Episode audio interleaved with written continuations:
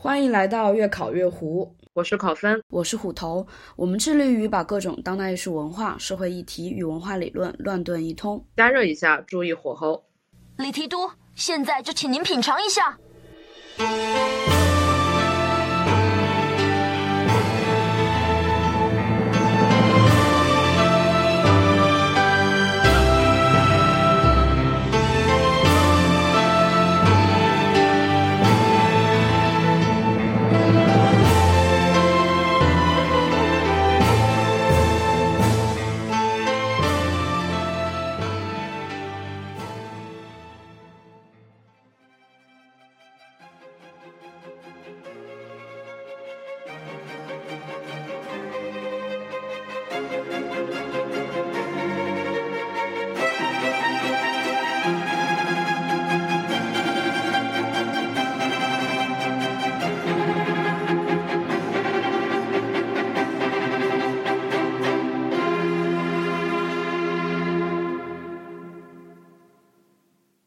欢迎大家前来品尝越烤越糊的 Tasting Menu，我是虎头，我是考分。然后今天是我们越烤越糊这个播客的第零期，一个试吃集。嗯，虽然说现在才做出这个播客，但其实我们俩想做播客的这个想法已经是呃由来已久了。因为我们经常会一起去看电影或者看展览，然后就会由此产生很多讨论，然后我们就一直想以某种形式把这种讨论记录下来吧，也希望能够通过我们的讨论给大家一些参考，并且我们也希望得到大家的一些反馈。对，然后如果大家觉得我们俩做的这个菜很难吃，就是越烤越糊的话，就是大家可以撸起袖子，然后欢迎来我们这边。之后我们想就是邀请呃各位前来，就是做我们的 chef in residency，就是那种驻地厨师。然后呢，我们两个人其实。对，然后其实我们两个人主要会讨论的内容会呃，可能比较集中在视觉艺术还有呃电影啊这方面的内容，但是其实可以延伸到就是各种各样的，主要是当代范围内的文化艺术现象，然后可能我们俩会比较希望就是讨论一下。把他们放在一个更大的这种理论啊，然后和社会文化的框架下面下，对，然后来讨论这些呃文学文化艺术作品。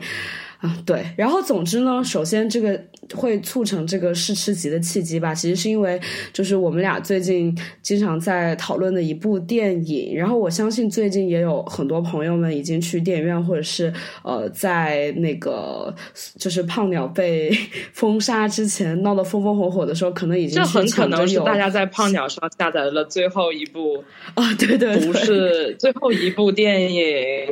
而且这个电影在出了资源之后立刻。被删掉，因为当时宣布国内版权。方已经买了。所以这也算是大家的一个对于胖鸟的回忆。对，然后对，然后这一部电影呢，大家已经猜到，就是我们今天想先从《绿皮书》这部电影说起。然后也是因为这一部电影算是集结了我们我跟就是考分，虽然说我们的可能具体的兴趣方向不太一样，但是这个电影可以说是一个我们俩的一个呃兴趣点的交叉点吧。所以说今天就很适合做一个 tasting menu 这个样子。那我们首先就从那个绿。比如说这部电影说起吧，然后我记得这部电影是当时看完的时候，考老师就是给了我两个字，说这部电影是一个爽片。对，就是英文里面的 feel good movie，就是这个电影所能传达的所有的情感。其实跟这部电影的。呃，各种文章也好，播客也好，已经有非常多了，所以我们俩很明显都不是特别喜欢嘛。但是我们希望这个这期节目的主题不是喷这部电影，而是讨论一些我们认为重要的部分，或者说它这里面我们认为做的不够好的部分，引起哪些思考吧。嗯，然后。嗯，其实我觉得这部电影上映的时间也还蛮有意思的，因为它其实电影里面讲的是圣诞节嘛，然后在这边算是我新年之后看的第一部电影，很巧，就是我觉得这部电影还蛮适合合家欢乐的时候去看的。就虽然说它是一个就是 feel good 的这种让你感觉很好的电影，但是其实另一方面就是这种打温情牌的、看了很温馨的电影，就是反而还蛮适合在。哦，就是圣诞啊，然后中国新年啊这些时候，然后全家人一起去看的，对，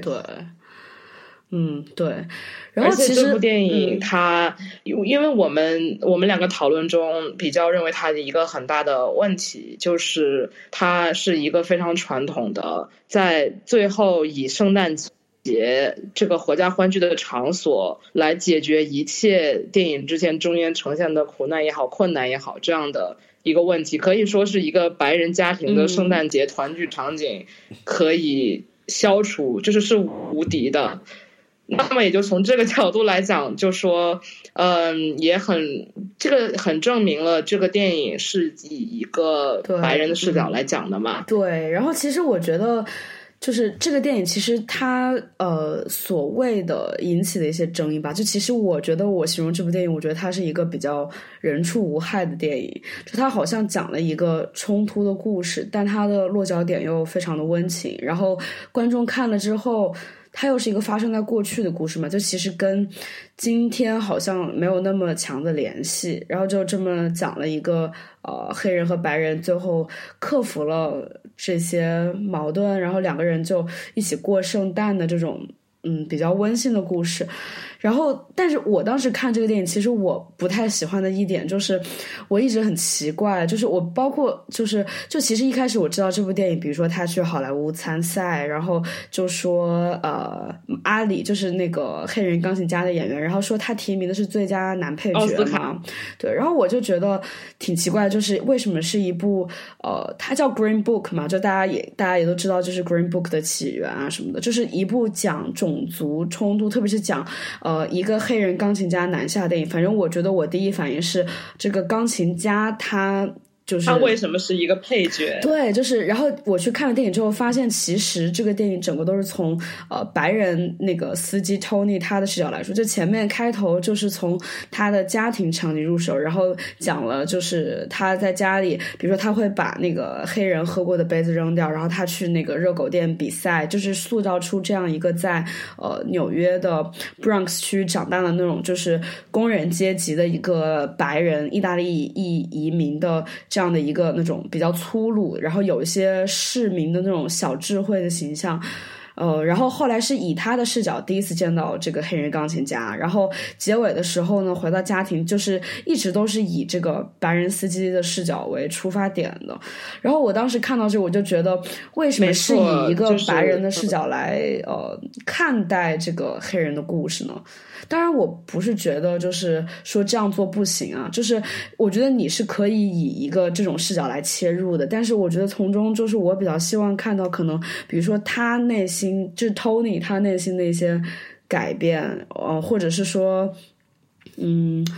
就是就是说，他在这个过程中会有什么变化，以及他看到的他眼中的这个黑人钢琴家的形象，他本来是什么样的，后来又变成什么样的。但是说实话，我觉得这个电影给我感觉只是一个叙述视角的切入点，而不而并没有就是呈现，就我不懂他为什么要呃用白人的这个司机的视角来讲这个故事。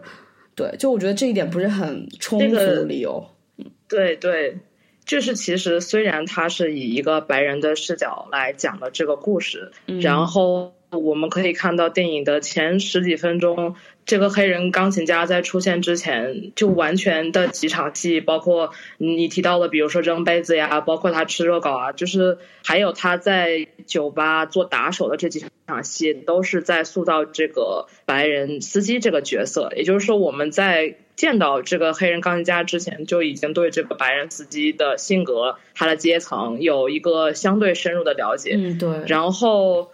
我们就见到了这个黑人钢琴家，然后我们是从这个白人的司机，他是一个相当于底层的人嘛，然后也没有什么文化，又是一个意大利裔的移民，我们从他的视角来，就是第一次接触这个黑人钢琴家的时候，我们随着他进入他这个非常豪华的家里面，然后看到他是一个黑人，然后对于他的职业有一些困惑，所以就是我们也就是说是随着这个白人司机的视角见到了这个对于他来说非常非常陌生的黑人，然后是一个比比他就是从知识水平也好，从各种财富也好都比他高的一个人。然后，我觉得你刚才提到说，就是虽然他是一个白人的视角来讲这个故事，但是我们又没有特别清晰的感觉到为什么，就是他这在这一段旅程中，他的心理变变化也好，或者是他的，哪怕他前面角色塑造的非常好，我觉得这个原因就在于这个电影对于这个黑人钢琴家的塑造，因为他这个本质上来讲是一个。一个公路电影，一个双雄电影，对吧？两个男主，虽然他报的是男配，但是对，但是虽然他报的是男配，但我们知道，就是说这两个角色，他们两个是一个平衡的关系，他们两个是应该彼此成长。那么他们两个的 dynamics 就是。塑是整个这段旅程中塑造双方的一个关键。我觉得你提到，就是说，虽然是以这个视角，但是他这个角色的心理过程又塑造的不是很好。对，我觉得很大程度上是黑人钢加塑造的不好。对，就是我，我记得我之前跟你聊的时候提到说，就是我觉得这部电影拍的就好像是这个司机 Tony 的一部成长小说，就是他出发前他的家庭是什么样的，然后他是一个什么样的人，然后在旅途之中他们度过了一些事情，然后回到家之后，他就是他发生了很多变化，他以前是一个会把黑人喝过的水杯扔掉的人，然后他现在是一个。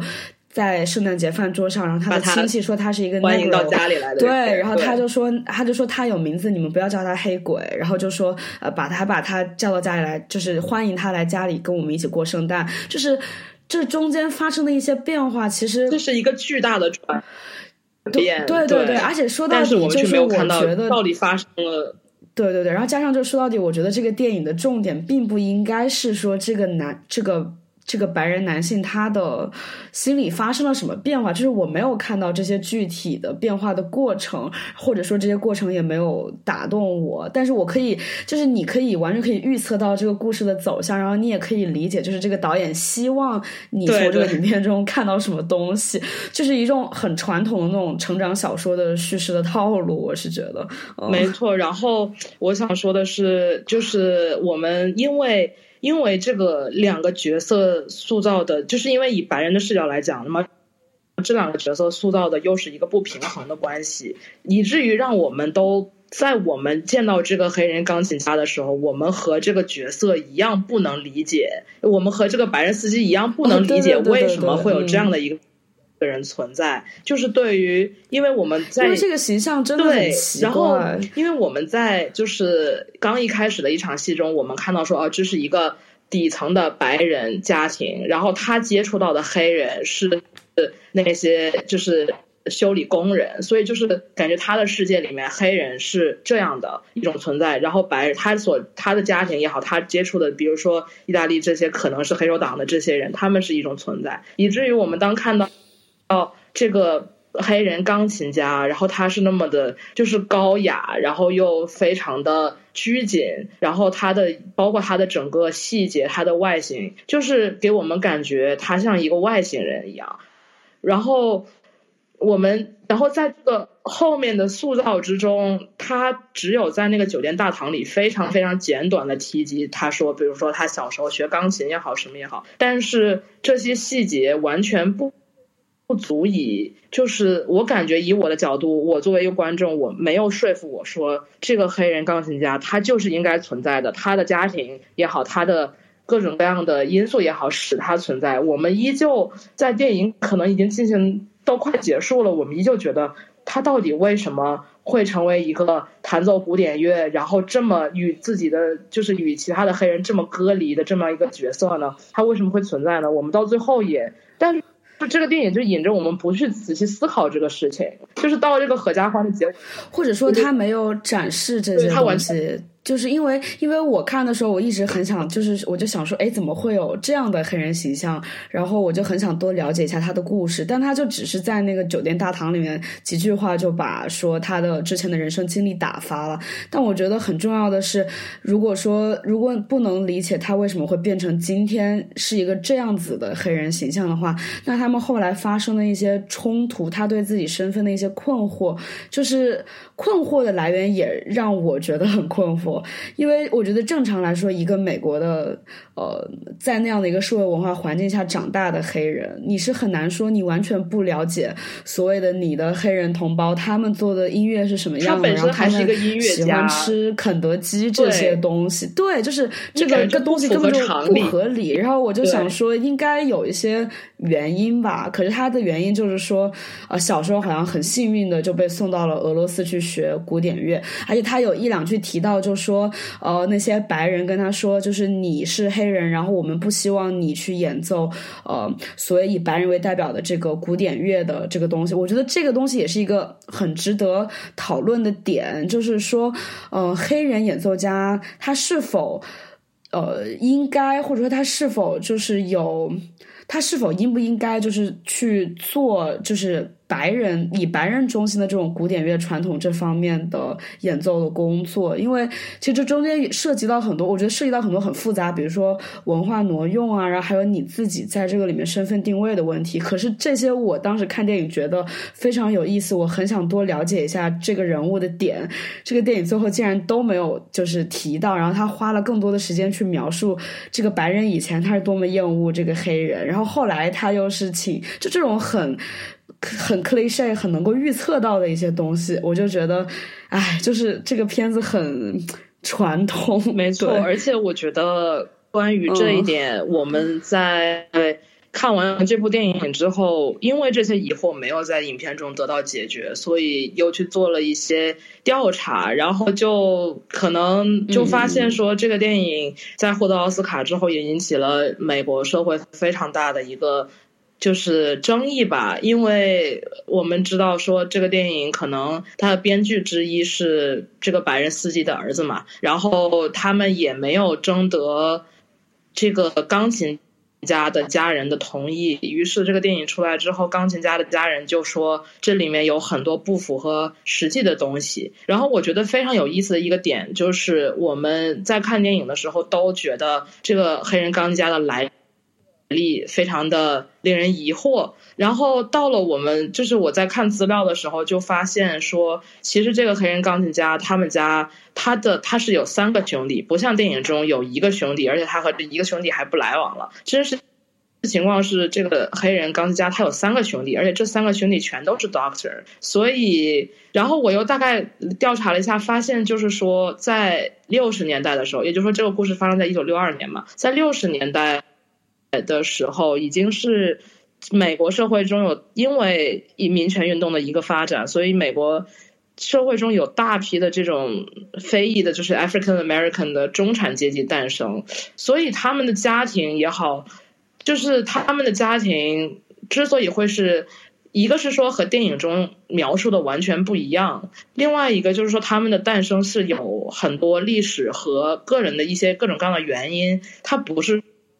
说像电影中塑造了一个像一个天外来客一样，他就是一个天才，然后就诞生在一个极其普通的我们想象中的黑人家庭一样。我觉得不是这样的。那么电影就是完全没有刻画，就是他把他选择了忽略这个事实，然后重新构建了一个新的事实。然后包括这个黑人家庭，他们就是黑这个钢琴家的后代吧，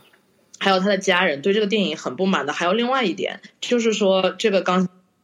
家在生前是没有出柜的，然后至于他到底是不是 bisexual 或者 gay，这个值得讨论。但是他生前确实没有出柜，可这个电影却代替他出柜了。然后我觉得这就到我们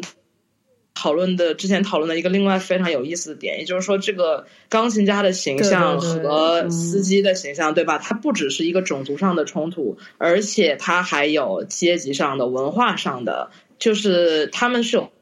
多重身份的嘛。然后，当我们看到说电影选择了忽略他们家其实是一个中产，他们家其实有很多 doctor，然后他其实也并没有出柜这个事实，而是选择把他进一步的，就相当于孤立成为一个单独的呃非常传奇的个体，然后也给他出柜，他其实是激化了，就相当于增强了现实中这个黑人司机的。呃，这个黑 这个黑人钢琴家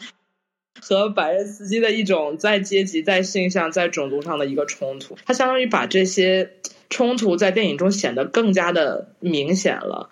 然后，对，但是我们依旧会觉得说，比如说在这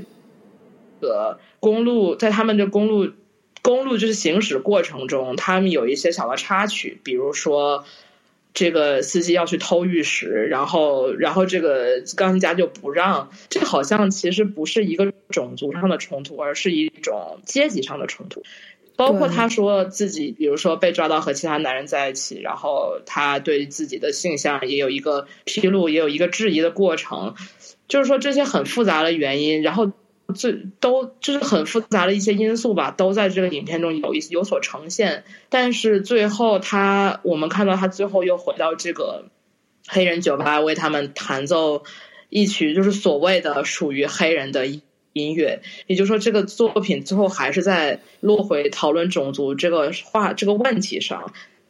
嗯，对，所以我觉得这个还有意思的。嗯，对，而且我觉得这一点是我对这个影片看完之后，我当时立刻最不满的一点，就是就像我说到，就是我觉得这个黑人的身份其实是有很多可以发挥的空间的。就是首先，他这个故事的。一开始两个主角就有点像是对调了我们平时所谓的对这个种族问题的一个固化的认识，就是他的一个比较有钱的、比较有教养的，呃，就是一个角色反而是一个黑人，然后白人的角色反而是一个那种就是工人阶级的小混混这个样子。就是我觉得这中间这样的话，当这两者起冲突，就是他们的身份有很多很复杂的地方，就是。呃，就是他有很多可以发、可以讨论的点，因为我想说的就是雨中那一场戏，就是，呃，就是那一场戏，当时他们就是在下雨的时候在开车嘛，然后当时那个黑人钢琴家很生气的时候下车，他就对着那个白人司机说：“呃，如果我不够黑，然后如果我也不够白，那么我到底是谁？”就类似这样的话吧。然后我当时看的时候，其实我特别想说，就是我觉得这个影片很适合切入来，就是讨论一下到底。他所这句话所说的就是我不够黑，那是就是他的黑是指什么？然后他说我又不够白，那他的白又是指什么？然后就是其实他没有意识到的是，嗯，就是其实他对于自己身份就是各方面的这种困惑，是因为他的呃，比如说阶级也好，然后教育啊，然后他的呃，比如说他的肤色，然后他的性向这方面，其实各方面都是。呃，就是混合了的，就是他是一个混合的身份，他既是黑人，但是他的肤色是黑，但另一方面可能他的职业、他的呃，就是教育水平，另一方面又是一个所谓我们普通意义上的所谓的白这个意思，就是我觉得这个其实是可以对于所谓黑白的概念进行一个所谓的一个交叉性的讨论吧，就是的，对，非常对对，就其实我觉得我看到这一段的时候，我就我也会反问我自己，就是那他到底是一个。黑人还是白人呢？就是其实这个东西，嗯。就是其实，而且其实这个话题也已经是一个很老的话题了。就是其实，就是我刚刚提到，就是交交叉性 （intersectionality） 这个概念吧。就其实最早这个概念会提出来，就是因为六十年代的时候，那个美国当时在第二波女权运动的时候，兴起了一帮就是做黑人女性主义的学者。然后他们，比如说 Angela Davis 啊，然后还有提出 intersectionality，就是交叉性这个词的那个学者 Crenshaw。然后他主要。是想说，就是之前的大家讨论的那个呃女权主义吧，就他们其实当我们在讨论女权主义的时候，其实我们说默认是在讨论白人中产女性的呃所谓的女性的解放，然后黑人女性的一些权利，然后或者说他们的他们的一些问题根本就没有进入到这个呃大家关注的范围内，但其实黑人女性受到的。嗯，就是这种各方面压迫的角色，其实是呃，就是是。就像是站在一个十字路口一样，他是受到各方面来的压力。然后，当你说试图解决一个黑人女性的困境的时候，你不可能只说我要解决种族的问题，或者我要解决呃阶级或者性别的问题，而是你需要他各方面的问题，其实它都是联系在一起的。就是我印象特别深的是，就是呃黑人女性主义有一个作者叫 Audrey Lord，然后他之前写了一本呃，就像是他自己的自述吧，然后他的身份就。就是很，就是是我能想象到的非常所谓的特殊打引号哈，就是这样的一个身份，因为她既是黑人，然后她又是一名女性，然后她又是一名单亲妈妈，然后她又是一位呃蕾丝边这个样子，然后所以她在这个书里面就写了她一个人独自抚养孩子，然后她遇到的各种经历，然后以及她作为一个学者和作家，她的一些抗争和她的一些呃思考什么的，对，然后其实其实我觉得这个。可以是一个很大的话题，就是。包括所谓的 intersectionality 这个交叉的这个身份的概念，就是其实不仅像我们现在提到的一些关于性取向啊，然后性别、种族、阶级这方面，还有比如说呃身体健康，比如说残疾残疾人，然后还有呃我们生活中可能涉及到一些对于老年或者是幼儿的歧视或者忽视，就是这个身份问题，其实到了从六十年代一直讨论到今天嘛，就是它有很多。呃，细分下来的所谓的更细小的方面的身份，然后其实他们就是这些人，他们真正倡导的一点就是说，当我们在讨论所谓的一个方面的身份问题的时候，我们要意识到，就是所有人的身份其实都是一个复合型的，就是你不能说。这《张绿皮书里面，你不可能说只从种族问题讨论这两个人一路上在旅行上发生的冲突也好，和他们呃温馨的相处也好，他一定是有各个方面的身份，他复合的时候他们交叉在一起的。然后，所以说，我觉得就是。但是我觉得有一点就是说，为什么当我们讨论到绿皮书，比如说为什么我们今天要从种族身份这个点来讲，或者说为什么大家看到绿皮书，大家第一看到那个电影海报，大家就觉得啊，这是一个正所谓政治正确的电影啊，就是又是一个讲种族的电影。因为可能首先第一个是我们比较默认，就是种族可能是这两个人的关系里面一个比较突出的一个紧张的因素吧。然后另一方面就是像刚刚就是考老师提到的，就是。这个电影它的各种叙事，就是让你不断的就是你把他们两个人的身份往种族的这个固化印象上面去想。比如说刚刚提到弹钢琴的那一段，就是他是一个演奏，他是一个学习古典乐的人，他讲了那么多，就是他对古典乐的呃这种推崇和他可以演奏很好的那个，我忘了他说的是哪个作曲家，一下子对，总之，但是最后呢，他的所谓的就是这个电影的高潮，一个很温馨的，就是高。高潮的结局却是他在一个那个 Orange Bird 的那个很黑人的酒吧里面，然后去演奏一个黑人代表的这种流行音乐。然后还有一点我特别想吐槽，就是那个吃炸鸡的事情，就是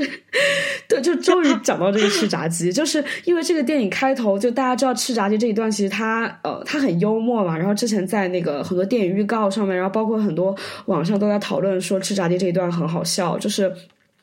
作为一个所谓的很高贵的、受过良好教育的一个呃音乐家，然后他作为一个黑人，然后那个出身底层的白人就说：“你怎么可能从来没有吃过炸鸡？”然后他们就到了那个 Kentucky 州，呃，然后他们就去正好就看到 KFC 嘛，然后就去吃。然后那个黑人一开始就很抗拒，然后到他接受，然后到了最后，他们到了就是中间有讲到他们去一个家里，嗯，可能是那种白人的家里去做私人演奏，对对对。然后他就说，为了今天。为了欢迎我们这位高贵的来宾，然后就说我们准备了一道他会很喜欢的料理，一个特别的料理。结果一打开就是炸鸡，然后我觉得这个时候是让我觉得很尴尬，就是我觉得这个场景是非常值得讨论的，就是因为我觉得他作为一个黑人，就大家都觉得黑人是喜欢吃炸鸡的，然后他就被这个所谓的固化印象其实有。呃，被排斥在外面，或者说，就是这个电影，我觉得他当时看的时候，我觉得他是想侧面印证，就是说，其实并不是所有的黑人都喜欢吃炸鸡，就是我们所谓的这个黑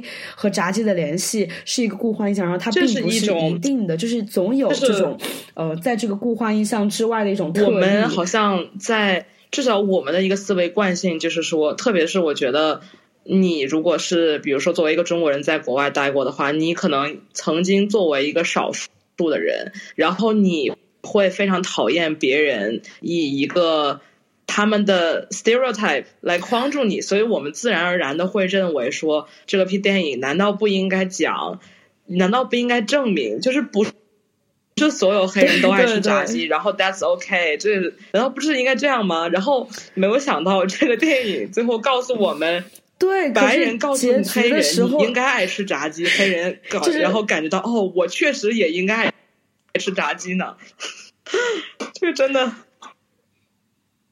对，而且而且就是这个都还好，就是炸，比如说炸鸡很好吃，你吃了之后发现哦，那我也很爱吃这个，that's OK。可是到这个电影的结尾，就是他们到了那个 Orange Bird 那个酒吧，就这是一家特别特别所谓的黑人的酒吧。然后他进去了之后，他要点菜，他说那就拿一个你们的招牌套餐吧。结果上来之后是一盘炸鸡，然后当时我真的满脑子都是问号，你知道吗？就是我想说，那这个电影到底是想告诉我说是黑人真的很喜欢吃炸鸡，只是。是这个奇怪的外星来的黑人，他不知道吗？还是说，就是你并不要认为所有的黑人他都喜欢吃炸鸡，总有这种特例呢？我看了之后我就很疑惑，就这个所谓的音乐和这个炸鸡的选择，其实它都是一样的。就是这个电影让我觉得在前面让我觉得它有很多可以讨论的潜力，你知道？就到底什么是黑人，什么是白人？他仿佛在说让一个不属于 stereotype。Type 的人也要回归到 stereotype 里，并且认同这种 stereotype，而且还是一个白人产生的 stereotype，这个非常的有问题。就仔细一想，对，就是所以我觉得，如果说。就是当我后来就看电影之后，我就知道说，其实在美国有一些黑人，他们对于这个电影很愤怒嘛。就是你从这个角度来想，我觉得就很能理解。就是这个电影它其实是一个，为什么有人控诉他说是他是一个给白人拍的那种爽片，就是白人自己给自己心理安慰，因为它就是更加的加深了我们所谓的传统上的这种对什么是黑人的、什么是白人的这种固化印象。而而这个电影本身的设定，它按理来说，这个设定给我的感觉是。他是想走出这个固化印象，可是他又没有，就就让我真的很困惑。最后又回来了，对对对，就真的让我很困惑。然后他讲的所谓的白人和黑人就是一家亲呢，就是呃，如果说他不是想讨论这个身份问题，OK，that's fine，但他就讨论种族一家亲。然后我就就是我觉得大家应该会有一样的感觉，就是他最后去他们家过圣诞还挺突兀的吧，就是。我感觉就是强行为了过圣诞节而给了一个温馨的结局，这个样子。总之，就总之就是就是这从这个身份问题上来说，这一点就是这个吃炸鸡和这个就是到底要玩什么音乐这一点是让我非常生气的。对，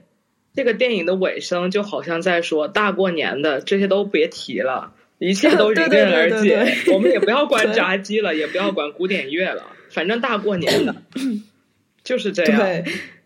对对对，然后就是，啊，怎么说呢？就是提到，比如说刚刚提到的这些关于身份问题，比如说就是是否要大和谐这一点吧，就是就是我觉得这个电影让我觉得很不喜欢的另外一点，就是它跟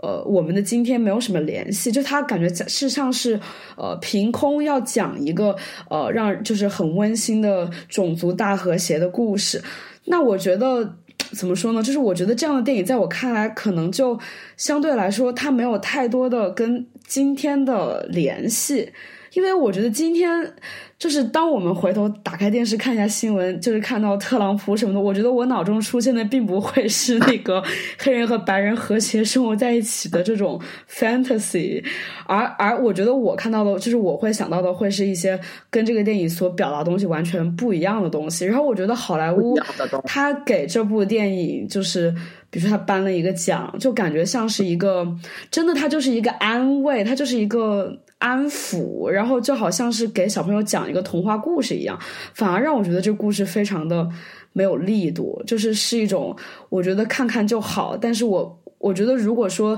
他是一个认真想要切入这个话题，并且拿这个话题作为一个卖点的电影来说的话，那我就会觉得他利用了这个点。这个是呃，可能就是相对来说，我会对他比较。如果你说要生气的话，可能就是会因为这个来生气，会感觉到冒犯。对。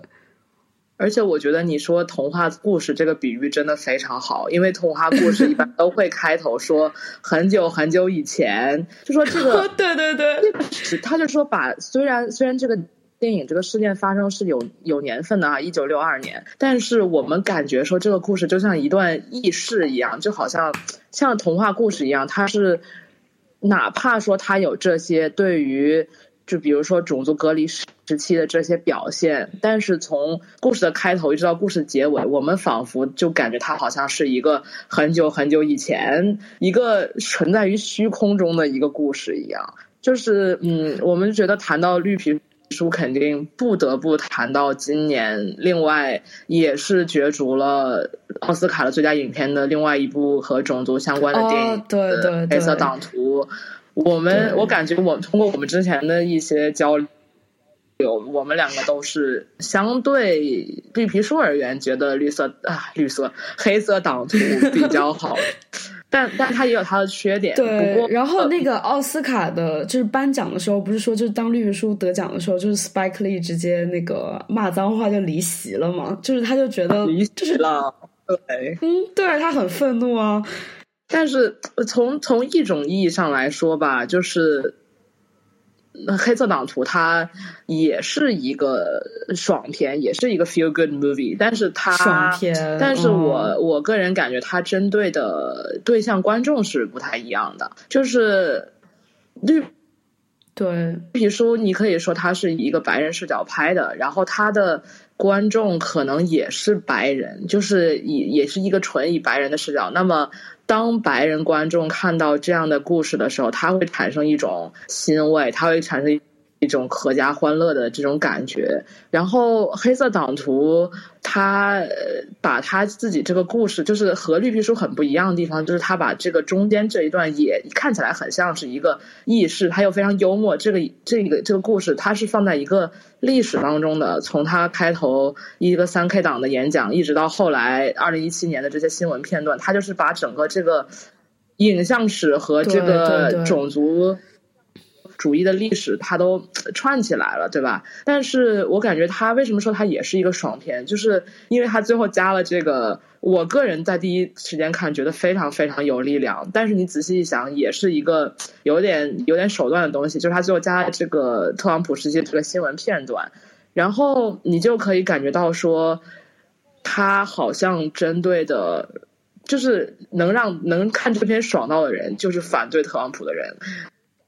就是美国左派，他们在一定在看到这个片之后，会产生另一种爽感。它不是一种说欣慰上的那种爽感，而是说啊，果然这个时代，你看现在这还有这个问题，果然这个总统不行，果然就是还是另外一种另外一种情绪的一种一种确认吧。嗯，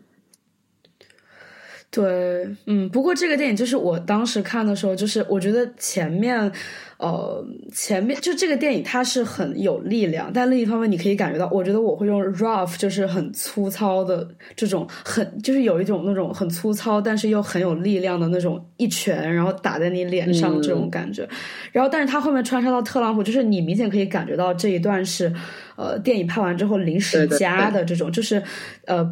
就你就除开什么关于画质就是很不清晰啊，然后就是强行，我觉得有点像，是给我感觉有点像。就是学生的电影，就是他强行把这个结，就是结尾加了一段跟现实的联系，但是但是另一方面又觉得，就是你会觉得就是很慷慨激昂哈，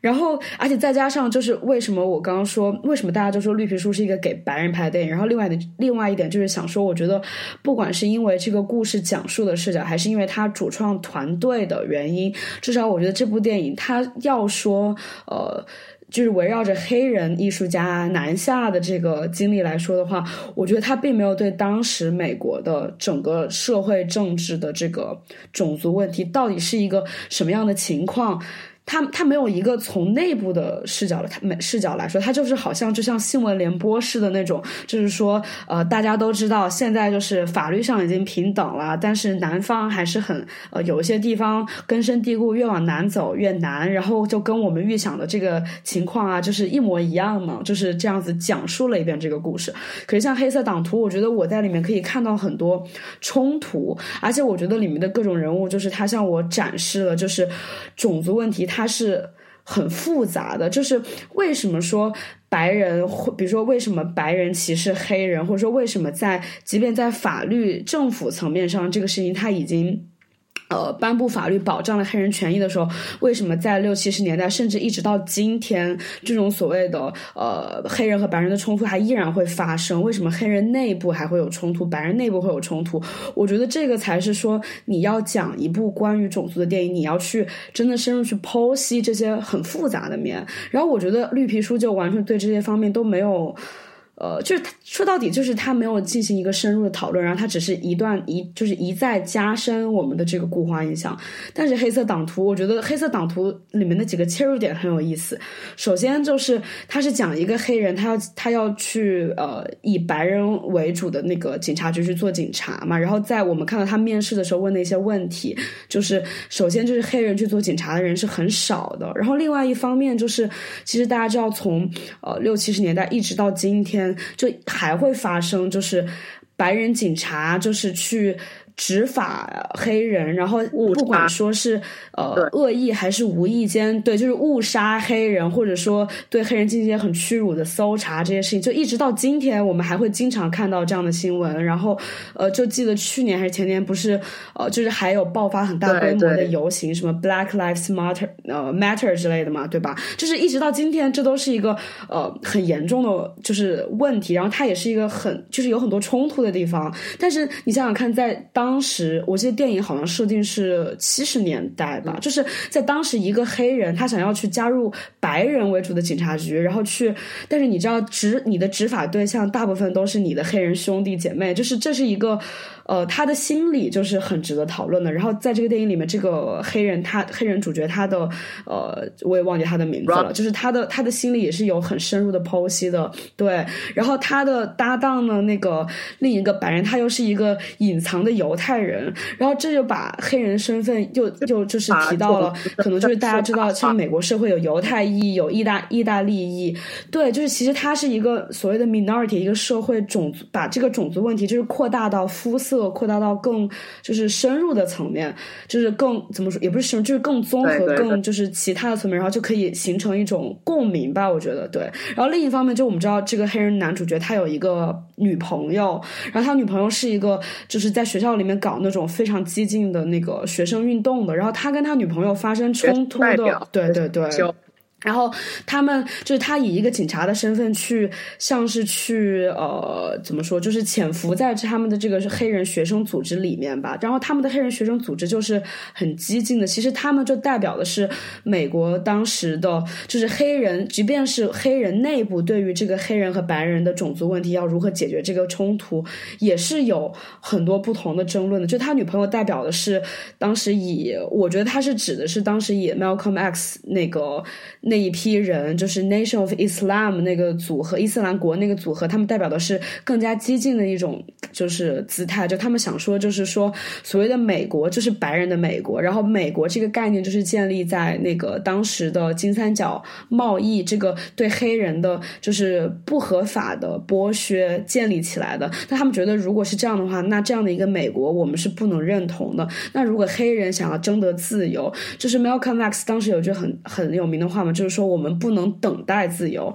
而是我们一定要自己去争取。然后，如果当暴力是必须的时候，他觉得暴力是可以接受的。就是你应该去打人的时候，你就应该去跟白人发生冲突。所以说，他们当时很多大学生他们很激进，然后就受到这个号召，就是。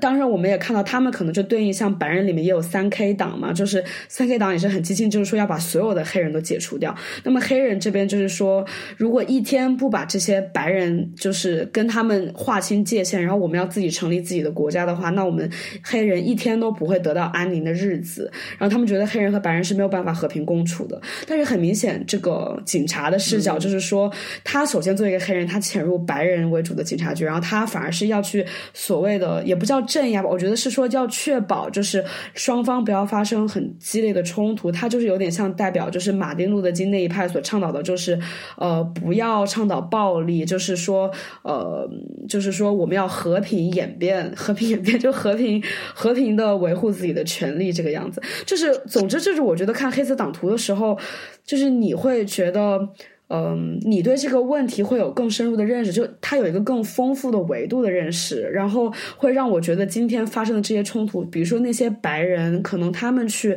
所谓的讨厌黑人，并不仅仅是因为他们是坏人，而是因为就是他有很多很复杂的原因。然后那些黑人他们为什么会变得那么暴力，也是有他们的原因的。就是他重要的是你要反映出这个问题的多个维度，而不是说。呃，就有点像意淫那种，就是两个人就可以和谐这个样子。我觉得这种片子就很无聊，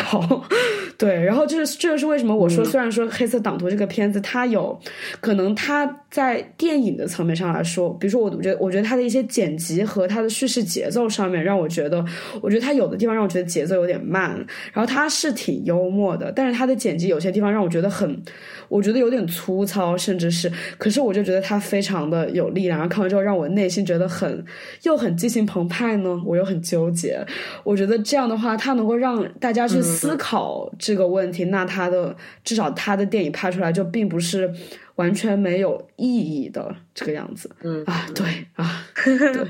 对。然后你刚才提到，就是嗯，他以这个警察的女朋友代表的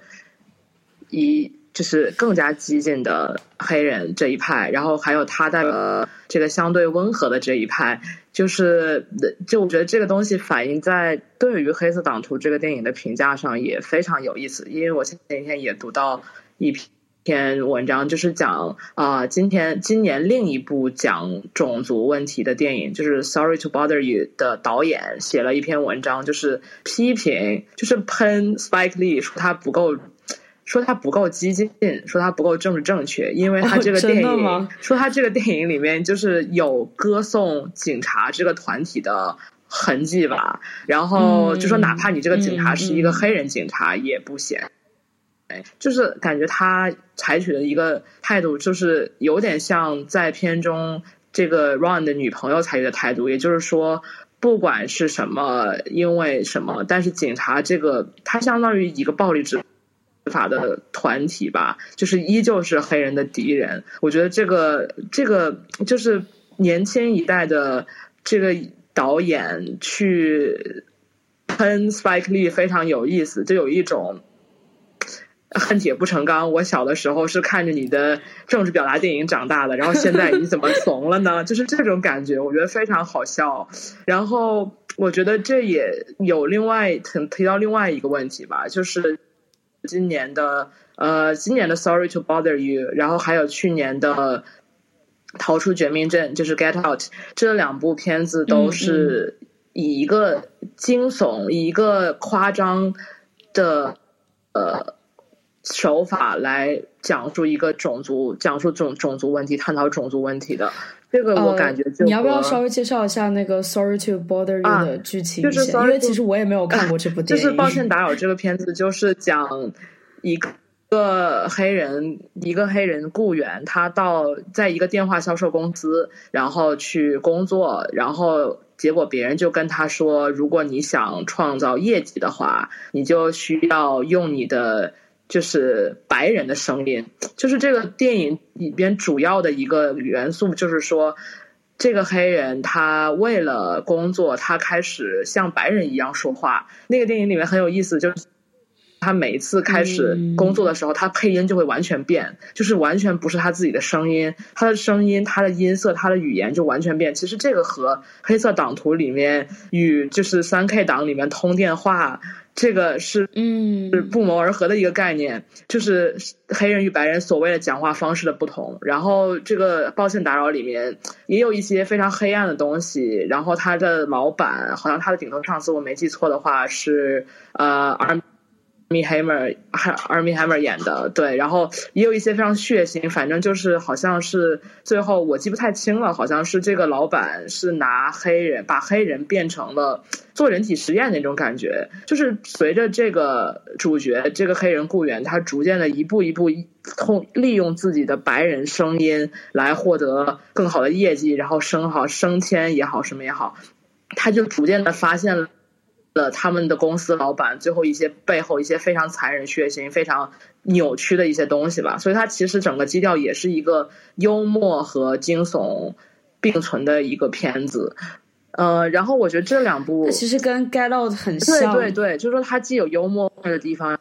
然后也有一些让人非常毛骨悚然的地方。然后这两部片子导演都非常年轻嘛，都是相对比较新的导演，然后他们已经开始用一个就是身份，就是身份政治，把身份政治的一些里边的一些问题、一些恐怖的地方与电影的类型、电影的叙事。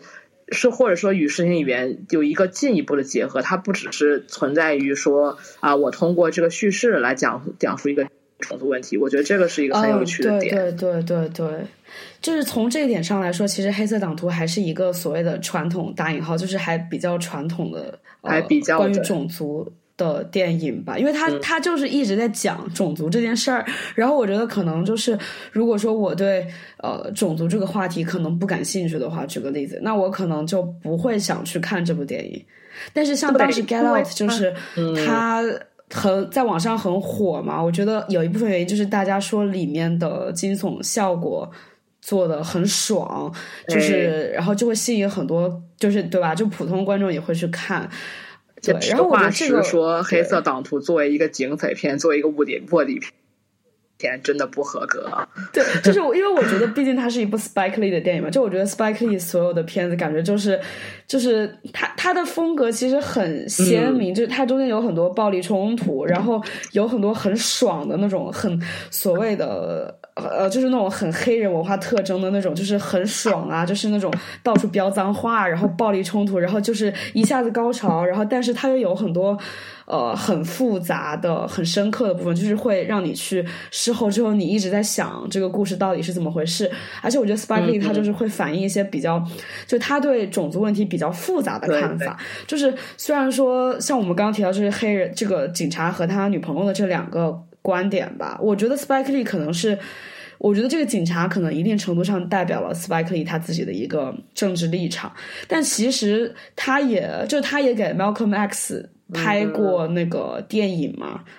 就是我觉得他也并不完全就是说就是特别崇尚马丁路德金那一套什么的，就是他也觉得啊马丁路德金和 Malcolm X 都是我的英雄，然后他在很多部电影里面都就是通过各种角色传达过这个点，他觉得他们两个人都是呃黑人的英雄，就是他的这个。他的他的这个政治立场其实很微妙，我觉得，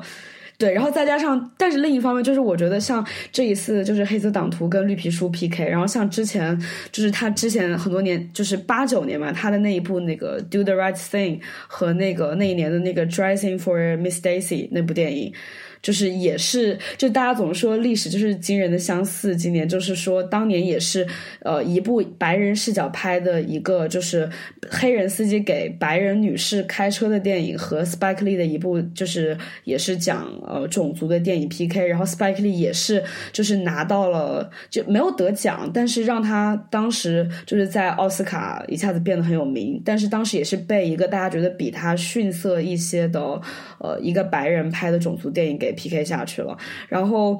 嗯，然后就是 Spike Lee 就会很生气。但是我现在一想，对，但我现在一想，我觉得就是可能，我觉得奥斯卡其实很难接受 Spike Lee 这种电影。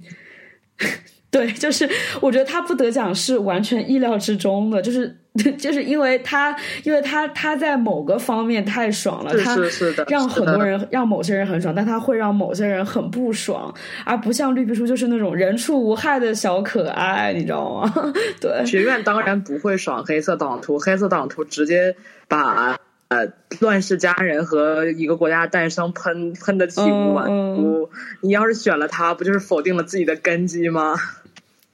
对对对，所以说，所以说，就是他对于奥斯卡的愤怒是非常合情合理的这样子。对对，然后其实刚刚提到那个《Get Out》和那个《Sorry to Bother You》嘛，然后我就想到，就是其实我之前也在，就是我之前就是。嗯，就是我也写过写过文章嘛，就是讲呃，就是因为我觉得，就是比如说《黑色党徒》这种电影，就是它是由黑人来拍的，然后他就，我觉得他给我觉得就是他表达了一种比较嗯愤怒的情绪，就是他觉得就是我就是对这个呃种族的这些这些事情啊，对这个现状我很不满，然后里面就会有一些呃暴力冲突，然后有一些很纠结的东西，然后让观众看了就是跟着情绪上下波动这个样子，然后我就觉得可能会让很多观众他们对这种电影很厌倦，就感觉啊看到一个黑人的电影就讲说啊那又要爆发种族冲突，然后就还是讲那些事情，然后就让我觉得很疲惫，就比如说之前的那个。什么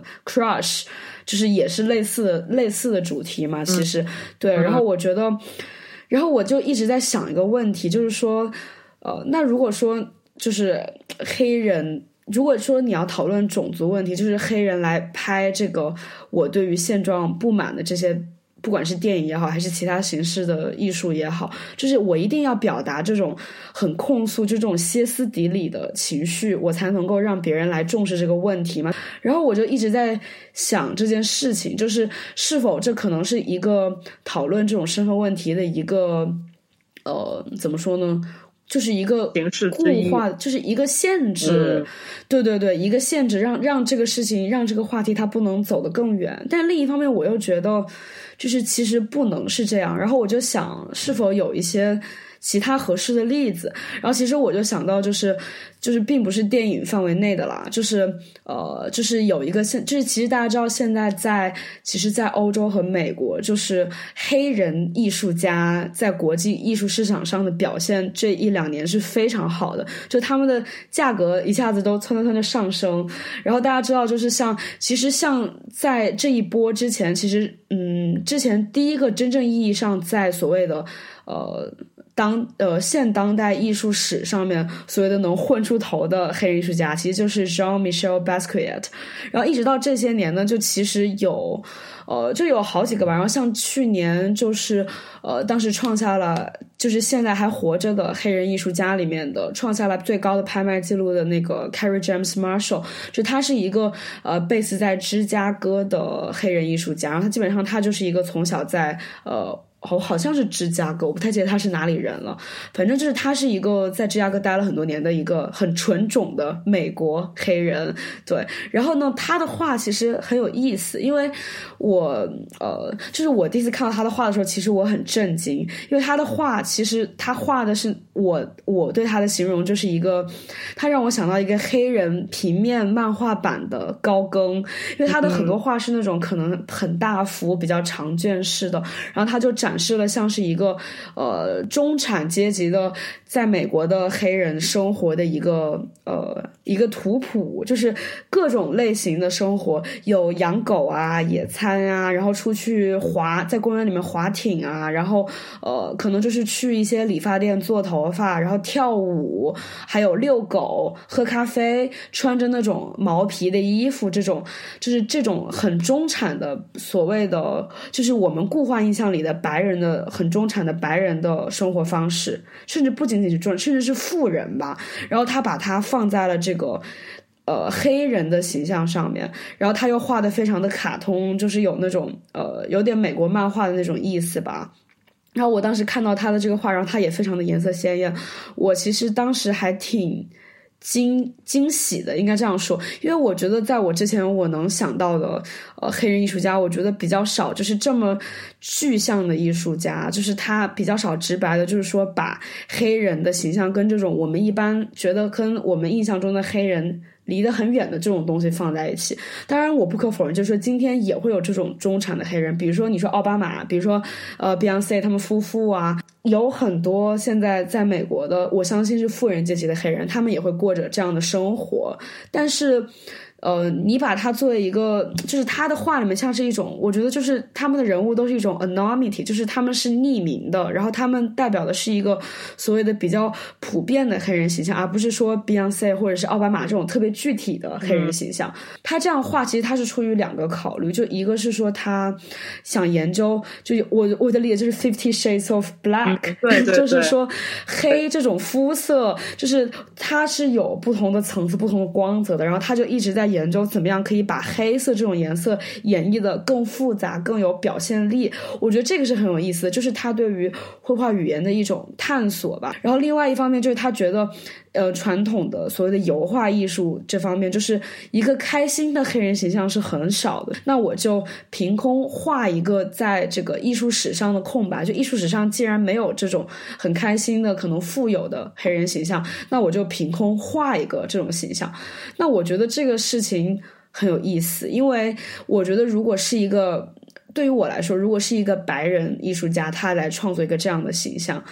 那我觉得，呃，我觉得这件事情是对于我来说可能有一点点不那么妥当，但这个取决于你怎么做，因为这就好像就是说我当时看到 Malcolm X 的一个演讲里面说的一个比喻，我觉得特别恰当，就是他就说，就好像狼不应该去问羊说你为什么要生气，就是你。你作为一个呃，比如说我们今天这个种族不平等这个问题的，你不能说是一个施害者，但至少你是一个既得利益者吧？因为或者说肤色很大程度上决定了在历史上是有这个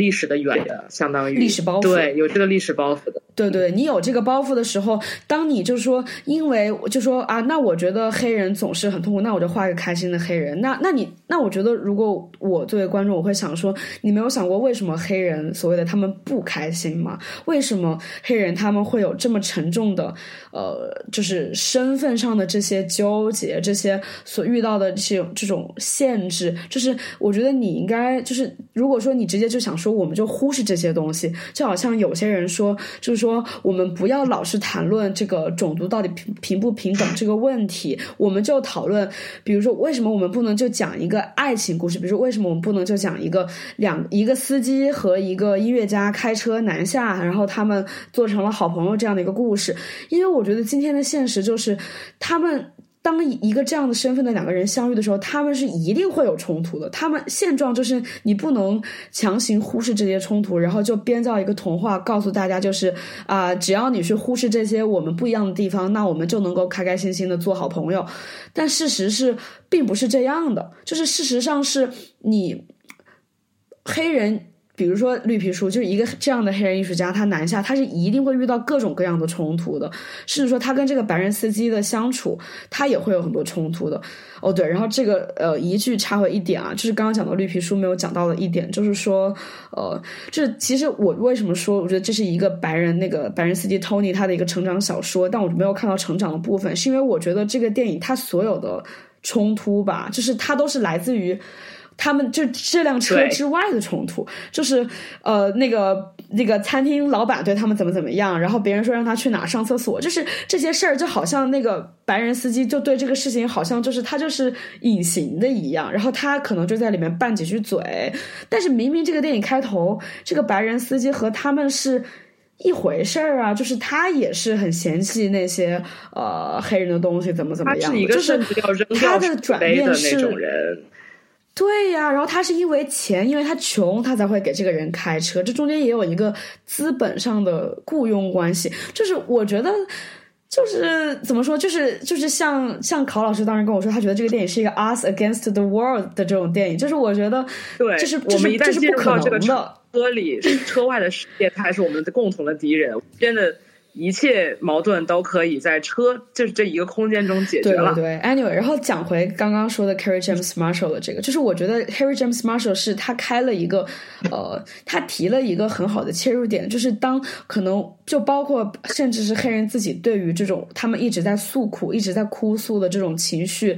感到。呃，就是疲惫的时候，但这个问题在眼下还得不到解决的时候，如何就是你一直在讨论这个问题，但是又要有一些新意，从一些别的所谓的可能是一些美学上的角度去切入，让大家重新去审视这个问题。那我觉得他呃他的这些话就是一个很好的例子，对。然后，然后其实我我就是，其实我觉得就是上去年还是前年，就是还有另外一部关于黑人的电影，我觉得也是一个，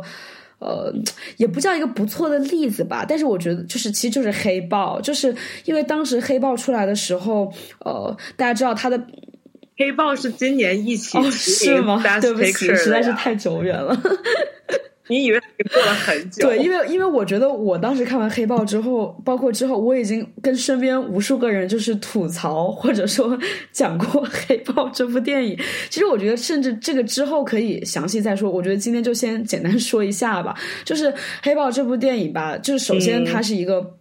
呃，主流好莱坞商业大片，OK，然后我觉得它一定程度上它是有正面意义的，就是确实，我觉得如果你想拍一部科幻片，你要拿大制作，就是我觉得你不就是你不进入这个主流资本的这个范围，然后不跟主流主流资本合作，要拍一部科幻片，其实是很难的，一部成功的科幻片哈，然后又有这么大的这个社会，就是观众辐射度啊，然后影响力啊什么的，然后也有起到了很多话题，然后他当时的一些呃美。学上的设计，就是我觉得整个就整个由那个所谓的黑人团队来做，然后他的美学上也参考了很多这个就是非洲那边的建筑也好，传统的民俗文化，然后服装设计上也好，就我觉得这些技术方面的东西，他有一个这样的机会给呃黑人团队来做。其实是很有意义的，因为如果你没有不争取这个机会的话，其实我觉得他们是很难。就是如果他们不相当于他们不靠这个黑人身份搏出位，这些人可能他们是很难得到这个机会去做这些事情的。然后也很难让我们看到，就是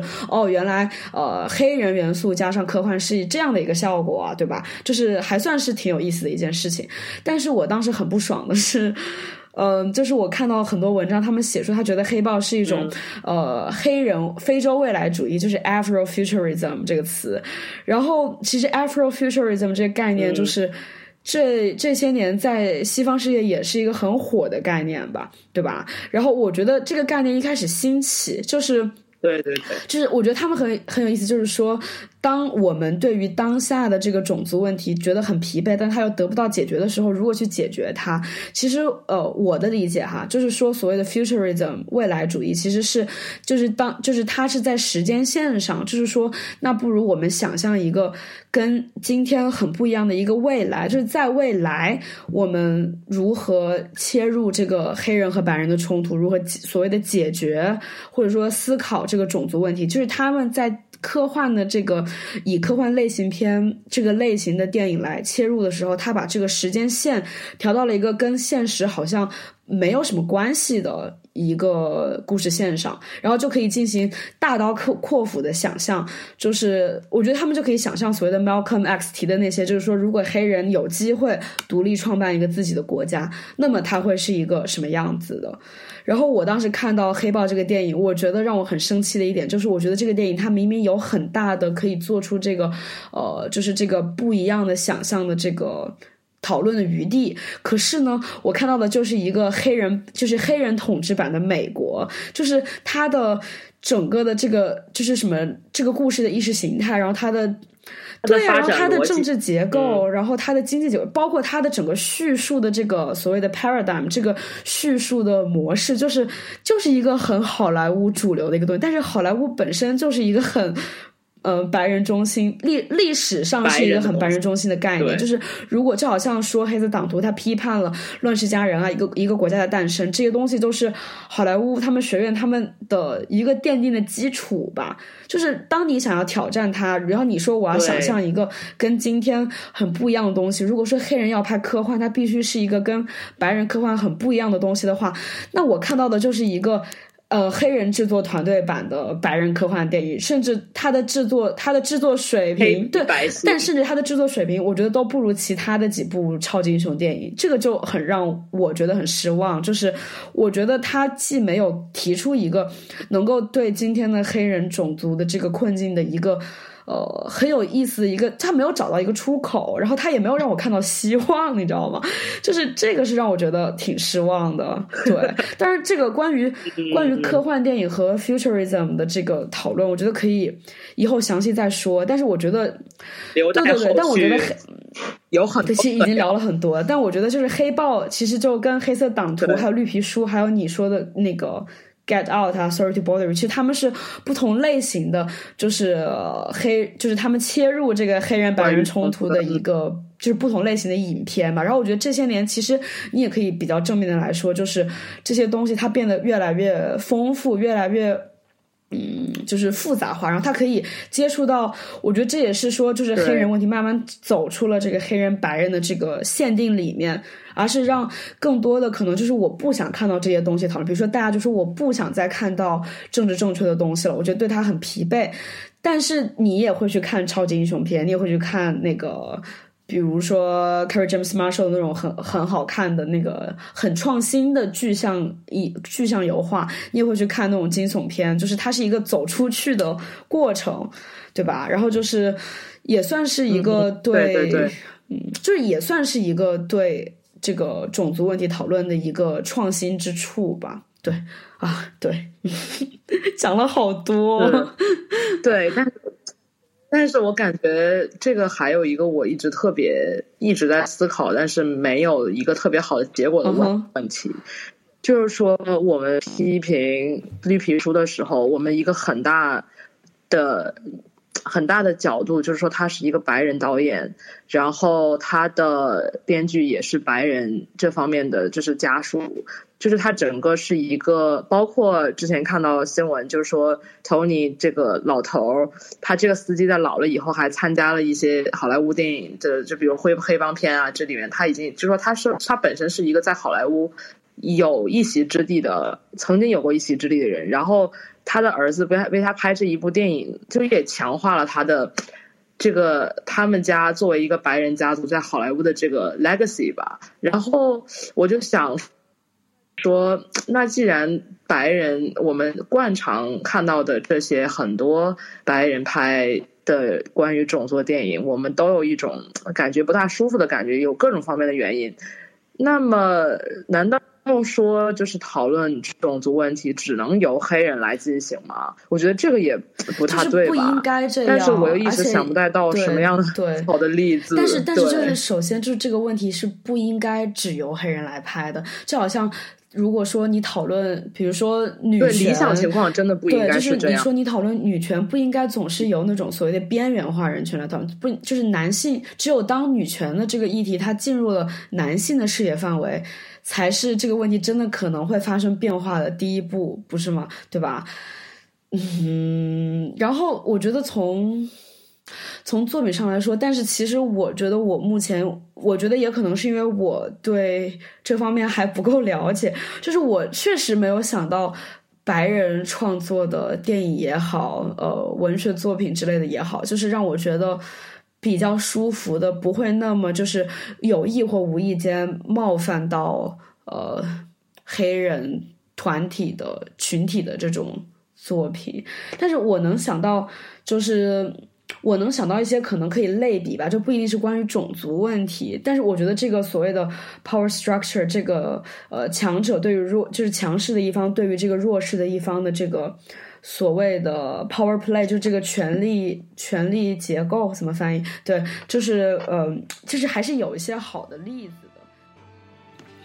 之后，两位主厨又以艺术家 Francis Alice 与艾薇薇的对难民问题的不同态度为例，就不平等的权力结构中，强势一方应该以什么态度和方法来探讨弱势群体面临的身份困境的问题，展开了详细讨论。但是由于小胡开始激动，一发不可收拾，所以只好把这段一刀斩断，刀起击落。感兴趣的食客们，敬请期待我们的下回分解，欢迎再来。可是我觉得要看你。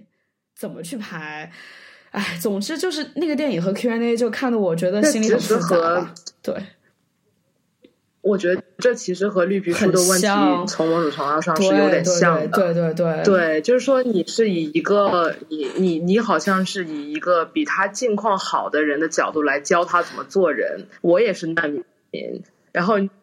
你也是难民，我教你怎么做人。对，就就有一点，而且再加上 再加上，我觉得可能对于我作为观众有点不舒服的是，因为他们这样做，但他们得到了一些褒奖。就艾薇薇，她在那边得到了很多掌声，然后她凭这部电影，然后大家就说啊，她很有人文主义关怀，不拉不拉不拉。然后像绿皮书，就是啊，他拿了奖，对，然后你就会想说，天呐，怎么会这样？就是就是，虽然说这个是预料之中的，其实。他们得奖很能理解，因为我觉得往往是这种不孕不火的这种给你的精神做按摩的这种东西，它是最容易得到肯定的。对，就是越是冲锋芒有锋芒的东西，它反而越就是它总会动一些人的奶酪。对，但是另一方面，这种事情确实让我觉得不太舒服。然后。嗯，对，就是其实我说到这么多，就其实我是想说，我觉得肯定是有，就是呃，就是这种境况比较好的一方，他去讨论这个问题的，但是只是一个方式的问题。然后我觉得也应该会有越来越多这样的艺术家出现吧，或者说可能是我们要更多的去挖掘，我不知道。对，嗯嗯嗯，对，我觉得就是说到这个。比如说受到这样的作品受到褒奖也好，什么也好，我觉得绿皮书还有一个我非常想讨论的点，就是它在国内上映之后受到了非常大的追捧和好评，而且票房非常的高。以以这样一个中型制作的电影，并且它是一个几乎可以说是第一部讨论种族问题的英语片到了国内。然后它，我记得非常清楚，当时看新闻说它首周首周末就获得大概是一千七百万的美元的在中国的票房嘛。然后呃我觉得这。这个事情特别有意思，就是往常我们包括一个是没有这样的电影，这种题材电影在中国的院线上映；另外一个就是我们通过豆瓣也好，什么也好观察，就是中国观众其实是对种族问题，当然这是可以理解的，就是没有什么特别大的关心，然后可能也感到厌烦。所以我觉得这个电影在中国市场上的叫做是一个非常有意思的现象。然后 我觉得这个电影我看的时候发现哦，前面有那个阿里影业的 logo 嘛，也就是说阿里影业是参投这部电影的。然后国内，啊，对对对对，是这样。然后总总之就是阿里参投了，然后阿里在国内的宣发也是阿里影业在做嘛，然后之前那这个阿里影业他们的那个 CEO 吧还是什么的，就是有发表就。受采访的时候也说，他说希望这个电影他们的策略就是吸引各种各样的一些不同。说实话，他说的一些中国观众的群体，我是在这部电影看的时候我是没有想到。他有说就是希望能够吸引一些比如喜欢音乐的人来看，然后他也非常希望就是说这个电影可以通过口口相传这样一个这样一个方式来进行宣发，这也是确实是非常重要的嘛。然后。我感觉我去看这部电影的时候，就是当时我也是 说实话，这部电影是我回国以后第一次进电影院，然后看就是这部电影。当时是在对，当时是在一个下午，然后是一个工作日的下午，然后一起看和我同场看电影的，就是除了我，就是一个大概是一个呃上海大妈的那个下午下午茶时间那种感觉，是一个团体，然后下午有十几个。中年嗯中老年女性吧，就一起坐在一起。然后我看电影的时候，他们就一直一直在讨论这部电影里面就是在发生的事情。包括我也无不得不偷听到了一些他们关于，比如说里面的一些种族内容啊，种就是种族问题的呈现啊，这样一些讨论。然后我当时就有一个非常深刻的感觉，就是《绿皮书》这部电影里面呈现的。他们到了南方以后，他们受到的在各种空间里，比如说上厕所也好，吃饭也好，然后这些问题是非常非常符合中国观众对于美国当时的种族问题的一个比较浅薄的理解吧。就是说这种现象，我们。我们啊，我们一般一般的中国观众是知道，OK，美国那个时候有种族隔离，有这些这些问题。然后我们在荧幕上看到的也是这些。就通过这些大妈的他们的一些讨论，我就觉得啊，他们真的是在看到一些他们期待看到的东西。然后我觉得，包括我周围人为什么会看去看这部电影，也是因为很多他们的朋友看过，说啊，这部电影是好看的。这部电影是就是是有意思的，然后也很非常的温馨，然后也很幽默，所以我觉得这部电影之所以在中国能获得一个票房成功，和它的这种合家欢的形式也好，和它这种对于种族的一些非常非常俗套，可以说非常俗套的，然后非常保守的一些呈现是有非常大的关系的。而且说到这个，我前几天是看了那个今年的奥斯卡最佳真人短片嘛，叫《Skin》，就是肤色，也是讲种族问题的。对对对，然后当时。当时这个电影为什么我觉得它有有必要提一嘴，就是因为我我其实是前几天才看的嘛，也比较晚。这个电影的资源在 B 站上好像已经出了有一段时间，然后我记得非常清楚的时候是非常清楚的是，大概奥斯卡结束没有几天的时间，他在 B 站上出了资源，然后很多包括我当时我是在微微博上看到很多人转发这个链接，然后转发的语言很多都是说啊。种族问题就应该这样拍，然后我当时那当时我就产生了一丝疑虑，但是我也没看。过了过了一段时间，我看的时候，我忽然就是看完绿皮书之后，我再看肤色，我忽然明白了为什么大家会产生一种说种族问题就应该这样拍的情绪。这其实是一个与绿皮书的对比，就是我。我觉得，我相信有一些观众也会对绿皮书这种合家欢的形式有一丝疑虑。那么，他们当他们看到《Skin》这样的短片，它传递出的一种，就是比如说仇恨的传承这样的主题。然后包括最后这个结尾，相当是相当于是一个啊，我记得非常清楚，就是 B 站这个资源的那个那个名字叫“一定要看到结尾”，好像是类似于这样的一个结，就是名字，就是说，就是说 啊，结尾有神展开，就是这种感觉。然后当我们看到就是《Skin》这个短片的结尾的时候，你一定会感到一种，就是一种一种震惊，然后一种悲愤的情绪，就是你。你知道说这种仇恨是传承，并且这是一个悲剧，是而且是命运一般的悲剧。然后我当时就我看完之后，我就想到微博上大家说种族问题就应该这样拍，并且与绿皮书相对比，我觉得它是一种这种所谓的应该的拍法，其实是。带给大家一种就是已经，比如说中国观众，中国观众中对绿皮书有所不满的观众，一定会从种族问题的电影中期待着一些反应。那么这个反应就是《肤色》这部电影这部短片所给的，就是这种非常 shocked 这种情绪。我觉得它和其实，呃，我们俩都觉得看完就是《Skin》没有什么意思的一个原因。我觉得它和绿皮书非常像，就是它是对于另一种我们对种族问题所固定应有的情绪的一种确认。就是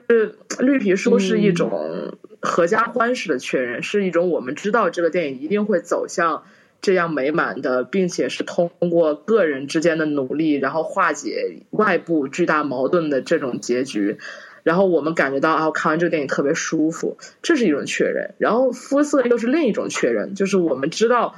种族问题存在这样这样的问题，然后它一定会带给我们这样震惊并且这样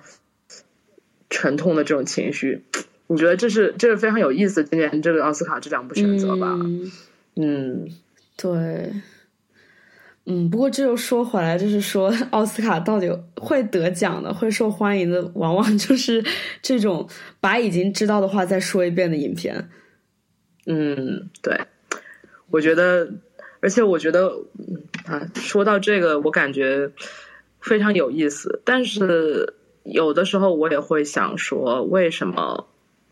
我们我们两个经常讨论种族问题？说实话，但是。但是有的时候，当你和其他的、其他的、其他的中国中国朋友啊之类的讨论种族问题的时候，呃，会感觉说这个问题，一个是国内的人可能不是特别了、特别理理解，甚至是感到厌烦。这也是，所以我们也一直在反思吧，说为什么我们认为种族问题非常重要，然后我们为什么也要认为《绿皮书》这部电影是需要有一些。提升空间的，我觉得，呃，因为种族问题，它是一个我的观点，因为种族是一个身份的一部分吧。然后，现在也经常谈到身份政治，它其实和我们就是国内社会的一些其他的身份的因素，或者是身份政治的因素也是有关的嘛。然后，呃，可也可也也可能是因为我们自己的经历，就是经常反思自己身份的这个问题吧，所以就认为这个问题非常值得谈。而且我觉得不仅仅是这样，就是像其实就像我们刚刚提到的，像我们刚刚讨论的时候提到了，就是交叉性这个概念嘛，就是说各个身份的交叉，就是首先第一个就是我觉得就是所有的其实各种就是各个方面的身份问题，其实他们都是相互联系的。就就是像我们刚刚讲过那些，就不再重复了。所以就是说，当你在如果说当你想，比如说当我们想要思考阶级或者性别这个东西的时候，那当我们想要参考一些别人的经验的时候，那种族就一定是一个绕不开的部分。那我觉得就是像，那你就有必要去了解，或者说去思考一下。比如说这些文呃，就是文化作品里面，他们对于种族问题的表达，他们表达了哪些态度和呃这些东西，他们的力量到底在哪里？这些东西都是一个是说他们是相关的，第二个是我觉得就像我刚刚举的那个 Francis Alice 意思，就是说我觉得他们其实是又可以类比的，就是它都是一个所谓的一个权力结构，就是一方对于另一方，然后如何对于过去的这些。已经固有的这种不平等的权力结构，你要如何进行？呃，比如说一种平衡，或者说一种颠覆，然后呃，你要如何小心翼翼的在里面，就是找到自己的位置？我觉得这个是不管你讨论哪一个方面的身份，说到底就是这个经验是可以相互的。反正我自己的经历是，呃，因为我之前在英国上课的时候，比如说我们经常也讨论到。就是不可避免的讨论到，就是呃，就是身份问题之类的嘛。然后我觉得以前我就会想说，为什么我要去了解呃他们是如何讨论呃 black or white 这种黑人身份的？因为对于我一个黄种人来说，我在他们这个讨论里面完全找不到我自己的位置。黄种人对于他们来说就是一个 就是一个透明人。然后其实要么就是，但而且我觉得对于很多人来说，当你没有去想这个为什么和我在哪里的时候，你很容易就被。被 whitewash，你很容易就变成一个香蕉人，就是那我就跟着白人走，就是我就默认我自己心里我是一个白人，然后我站在白人的那些理论家的那个那个角度，我去看待黑人文化，然后我去接受他们也好，我去批判他们也好，我好像就是一个白人。但其实你想啊，就这件事情其实跟你没有那么大联系，而且你在里面采取什么立场，其实都很奇怪。但是我后来。在我就是有点类似于半被强迫去学习这些东西的时候，我后来就发现，其实他对于我思考我在不同方面的身份，比如说性别、阶级，然后民族啊，或者是呃性取向，whatever，就是各种各方面的时候，其实他们是他们是可以有一个结构上的类比的。就当我知道黑人的一些呃他们的奋斗的故事，他们内部的一些复杂东西的时候，你去看自己身份，你把它放在自己的 case 上面来看。的时候，它是呃可以很有帮助的，特别是比如说对于呃，比如说如果说你想，比如说对于你是一个文艺爱好者或者是一个创作者的话，当你看到比如说绿皮书、黑色党图，当我们去思考他们哪些地方做得好，哪些地方做的所谓的不太好。这个各个方面的时候，你会想说，可能我有一些我没有意识到的地方，我可能会犯了一样的错误。这种错误，所谓的错误，就是你忽视了那一方面。你是，其实你是很难意识到的。只有当你看到别人的时候，就像是一面镜子吧。我觉得，你会，你会怎么说？就是对于自己看得更清楚吧。所以说，我觉得。嗯，我一开始跟考老师想，就是我们想做这一期就是试试吃期的时候嘛，然后就觉得试吃几对，然后就想说一开始讨论绿皮书，然后又讨论黑人这种东西，会不会就是感觉好像不太。对，就是好像跟呃，今天确实好像没有什么联系。对于中国现在的一些情况来说，毕竟其实中国本身有更多值得我们去讨论的作品也好，呃，然后社会问题也好。但其实我觉得，就像我们开头说的，就是为什么我们想讲绿皮书还有黑色党图什么的，是因为它其实是一个我我们俩一直很关心的这个 问题的一个很好的突出点，就是因为这个作品它不 它不够好，所以就给了我们很多讨论的空间。然后我们反而就觉得，其实你去看它，你会觉得有很多很多，就是你知道他做的不够好的地方，然后你就可以反过来思考你自己这个样子。对，而且我觉得他这些。如果不是因为他做的不够好的地方，可能我们也不会进行那么多查阅资料也好啊，包括我们也不会想到一些可能的理论，比如说交互性这些东西，就是因为它呈现的不够好，嗯，所以我们才会对这东西产生更大的、更深的研究吧。嗯，然后我觉得也是做这个节目的点，就是想把一个是把我们两个平时看东西，包括一些想法都记录下来。而且我觉得也是希望说，如果有我们所不能、我们没有想清楚的东西，比如说之前提到的有没有什么白人牌种族问题，然后非常好的例子，嗯嗯，就是也希望能够激发一些讨论吧，然后可以更大层面的分享我们两个讨论，并且与大家一起讨论这些事情，嗯。对，然后再加上就是像我们刚刚说的，就是我觉得这些东西放在思考我们每个个体自身的身份问题也是很有意义的。因为其实我觉得所有人在不同阶段的时候，都会有一天突然间就啊，人生发现就是我是谁，我在哪儿这种。对，就这个问题其实是绕不开的。所以我觉得也是说，就是我们。我们为什么我跟高老师两个人总是在讨论这个问题？其实我自己都有点疲惫，你知道吗？但是我我我可能也需要一个 futurism 来带我脱离这个时间线，我真的累了。但是，但是我确实觉得你们我们不得不去讨论和思考这个问题。当我们看任何一部呃文艺作品的时候，当你碰到社会上的各种新闻的时候，你就是甚至一些人生选择，你总会想说：我要不要在这里？我为什么要在这里？我到底是谁？对。然后我觉得就是。所以算是提供一个视角吧，就是能够帮助每个个体，就是来思考这个我们每个人必须不得不想清楚的问题，这个样子。对，而且就是感觉可以利用，就是感觉包括展览也好，包括电影，包括书，这些都是我们能够思考这些问题的一个契机。